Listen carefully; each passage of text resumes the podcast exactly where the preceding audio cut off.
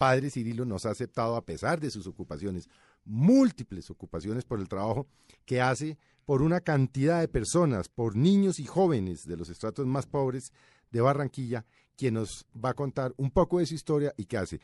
Padre Cirilo, muy buenas tardes y bienvenido a Mesa Blue.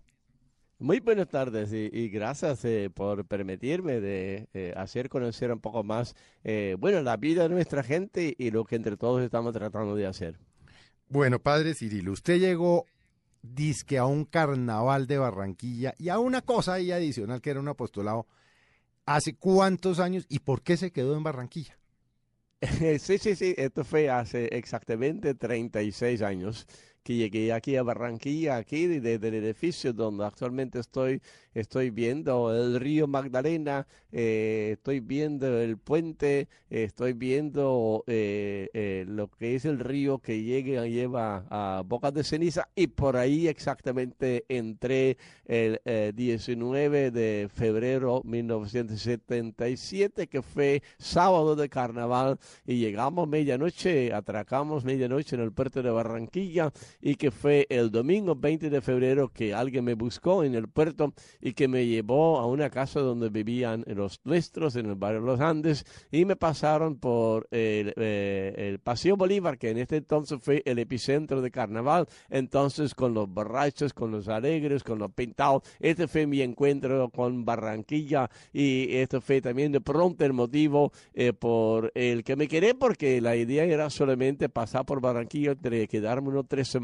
y seguir al Perú, pero ya aquí tenemos 36 años eh, que estoy aquí en Barranquilla. ¿Y por qué Barranquilla? ¿Por qué un sacerdote holandés se le ocurre Barranquilla? ¿A quién se le ocurrió mandarlo eh, por a un país subdesarrollado y a una ciudad como Barranquilla? Eh, sí creo que, que, fue con algún propósito, será porque mi destino final era Lima, Perú, eh, donde iba a trabajar como sacerdote y de pronto también como enfermero y en lo que llaman allá los eh, barrios jóvenes, los pueblos jóvenes, las barriadas. Pero cuando estaba eh, preparando el viaje me invitaron a que pasara por Barranquilla, que visitara unos compañeros nuestros y después que siguiera mi camino al Perú. Entonces el propósito no era Barranquilla, sino Lima, Perú. Sin embargo, estando aquí, eh, los nuestros me preguntaron después de unos 10 días eh, acompañándolos aquí en el bar La Paz, ¿por qué no te quedas?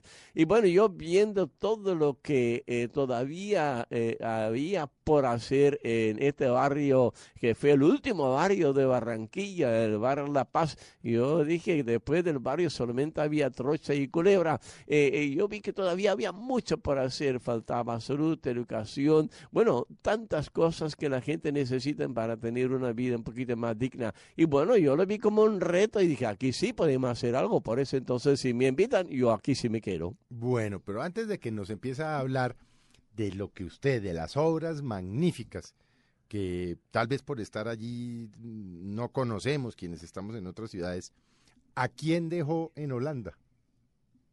Eh, bueno, en Holanda, primero, por un lado, claro, eh, mi, mi, familia, eh, de pronto ya para mis padres es un poco difícil porque yo soy hijo de una familia donde somos seis los hijos, pero yo soy el único varón. Y entonces este único varón entonces iba tan lejos.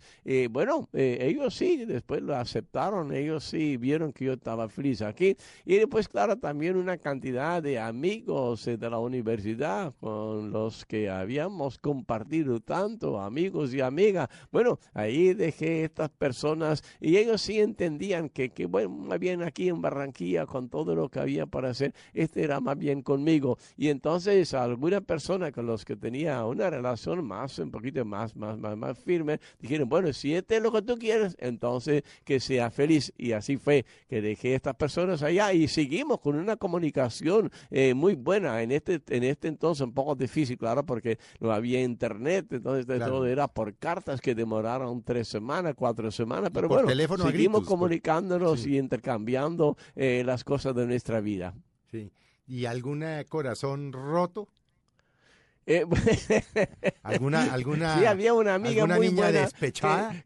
Eh, una, una amiga muy buena que se, que se llama y se llamaba Tone que, eh, que ella cuando me escribe cambia la T, que la primera letra de su nombre en una Z, entonces ya es, son que y son que quiere decir uh, sol, solcito, porque son es sol. Entonces así siempre ella me, me, escribió firmando con son que quiere decir que quería seguir siendo el sol en mi vida y siempre ha sido así. Eh, ella, claro, que cuando yo tomé la decisión, eh, eh, contenta porque sabía que, bueno, este era mi camino y yo también contenta porque después sí encontré cuando en uno de los primeros viajes de regreso a Holanda que había encontrado un, muchacho hasta de pronto mucho mejor que yo y con sí. Ah, consiguió novio, ¿no? Sí, que consiguió noviecito, ¿no?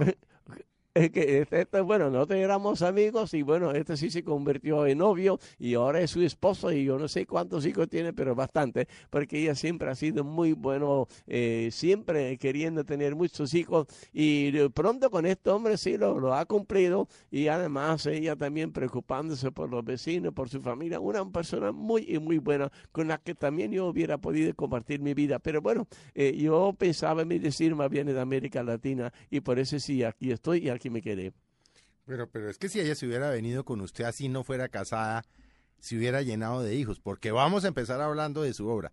¿Cuántos, cuántos muchachos eh, han pasado por sus obras y por qué?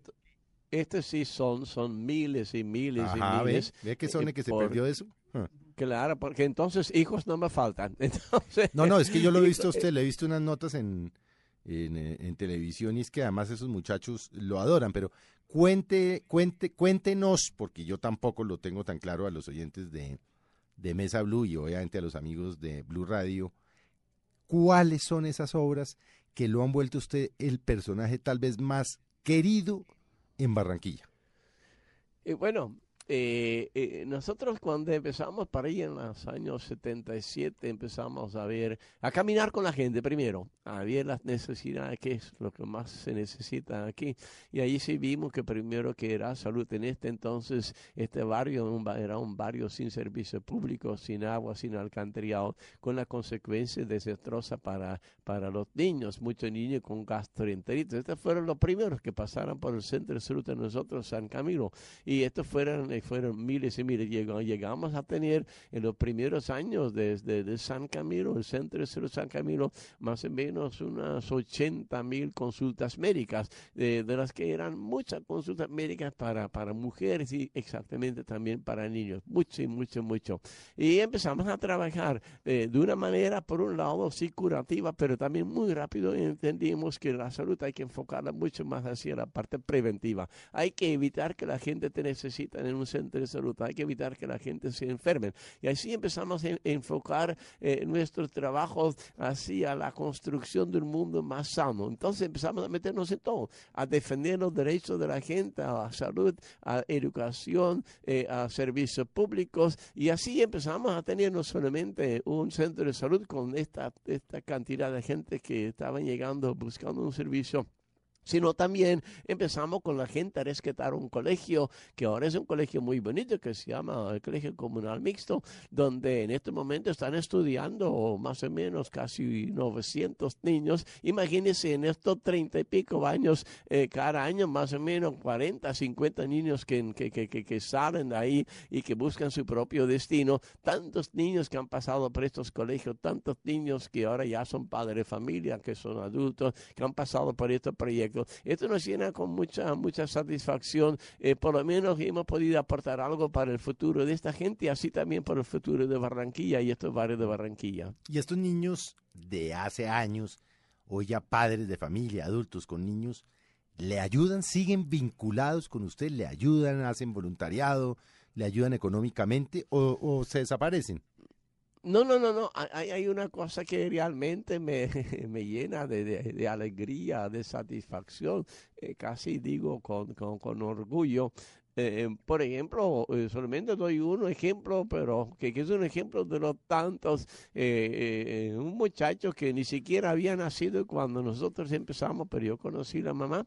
ella muy vinculada a la, a la, parroquia y así también a las obras, acompañándonos muchos en los diferentes grupos que teníamos. Todavía me recuerdo, teníamos un grupo que se llamaba Amigos de los Enfermos, que eran entonces personas del barrio que nos acompañaban a buscar los enfermos a visitarlos en su casa, a ver qué podemos hacer. Bueno, eh, una de estas madres después tuvo un niño, Harvey. Eh, este niño nació, creció, eh, empezó en los colegios nuestros, después hizo la primera comunión en la parroquia, me acompañó como, como, como monaguillo, después como acólito, después empezó a estudiar en la universidad con mucho sacrificio, entre otras cosas, porque no es, no es fácil para un pobre poder hacer una carrera, pero él lo hizo y lo ayudamos para que lo pudiera hacer Ahora, este muchacho ya es un eh, profesional, es un contador y entre otras cosas es un contador que, que, fue mi contador, pero yo pensaba, este muchacho tiene mucho más futuro, entonces hablé con algunos amigos de Gas de Caribe para que lo tuvieran allá, ahí está. Pero este muchacho hasta anoche estaba todavía en mi oficina, me está ayudando con lo que son los contratos que tenemos con eh, el distrito de Barranquilla, los contratos para el ancianato, el contrato para la biblioteca. Y me siga ayudando, me siga acompañando y además, además todavía mucho más nos acompaña en en el ancianato con actividades para los ancianos, eh, forma parte del coro, canta con eh, que en la misa allá en el ancianato los domingos de la mañana, pero parece que siendo joven todavía no es suficiente porque también en la noche lo veo ya en la parroquia también acompañando al sacerdote. Mucha gente que han recibido mucho, pero son mucha gente que también están dando mucho todavía ahora usted empezó, y, quiero volver un, poco atrás, Padre Cirilo. Em, tengo entendido que usted empezó con una, en, en materia de prevención de salud, con un muy pequeño centro de salud. ¿Qué tiene hoy? Sí, sí, nosotros porque así empezamos eh, y hasta cuando empezamos el centro de salud era, era como, como un armario con unos medicamentos y allá teníamos un cuartico medio maluco donde un estudiante de medicina nos acompañó los sábados donde atendimos ahí más o menos 90, 100 personas eh, con, consulta médica y también odontológica. Bueno, este era, así empezamos. Después sí logramos en el año 80 construir el centro de salud San Camilo.